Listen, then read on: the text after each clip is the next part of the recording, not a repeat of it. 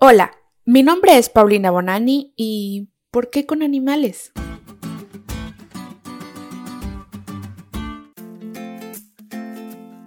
Recuerdo que hace algunos años, cuando estaba en el departamento de menores, nos hablaron acerca del santuario y de sus componentes. De todo lo que nos enseñaron, a mí lo que más me llamó la atención fue el propiciatorio. Y es porque no entendía del todo por qué habría que hacerse un sacrificio en el que un ser inocente como un corderito o algún otro animal tuviera que morir. Al día de hoy aún me cuesta un poco y conozco personas cercanas a mí que son amantes de los animales a las que también les cuesta entender. Si tú eres una de ellas, pon mucha atención, porque hoy vamos a estudiar la razón por la cual se efectuaban dichos sacrificios en el Antiguo Testamento.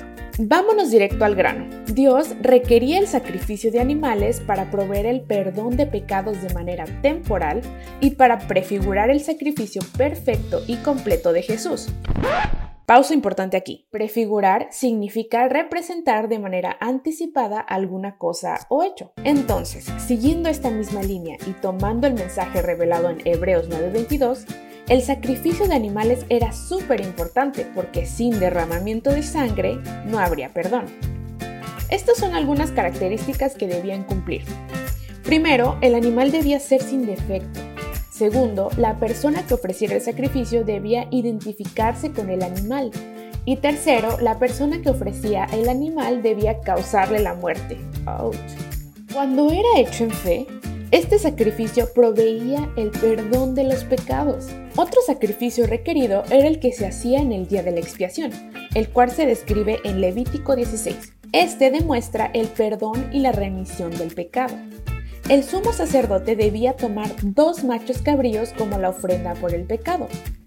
Uno de los machos cabríos era sacrificado en expiación por el pecado del pueblo de Israel, mientras que el otro macho cabrío era llevado y liberado en el desierto.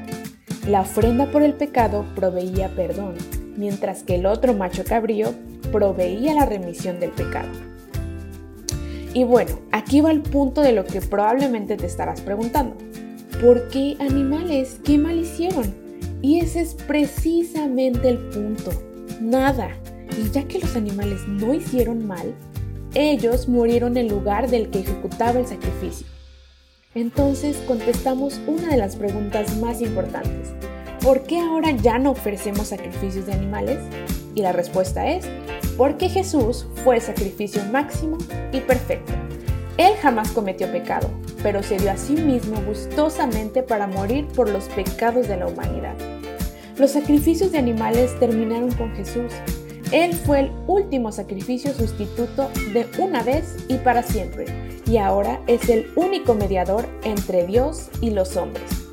La única base sobre la cual un animal sacrificado pudo proveer el perdón de los pecados es Cristo, quien se sacrificó a sí mismo por nuestros pecados, proveyendo el perdón que los sacrificios de animales solo pudieron ilustrar y predecir.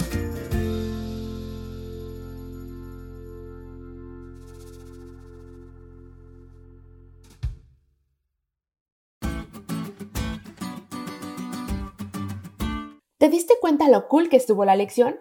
No te olvides de leerla y de compartir este podcast. Es todo por hoy, pero mañana tendremos otra oportunidad de estudiar juntos.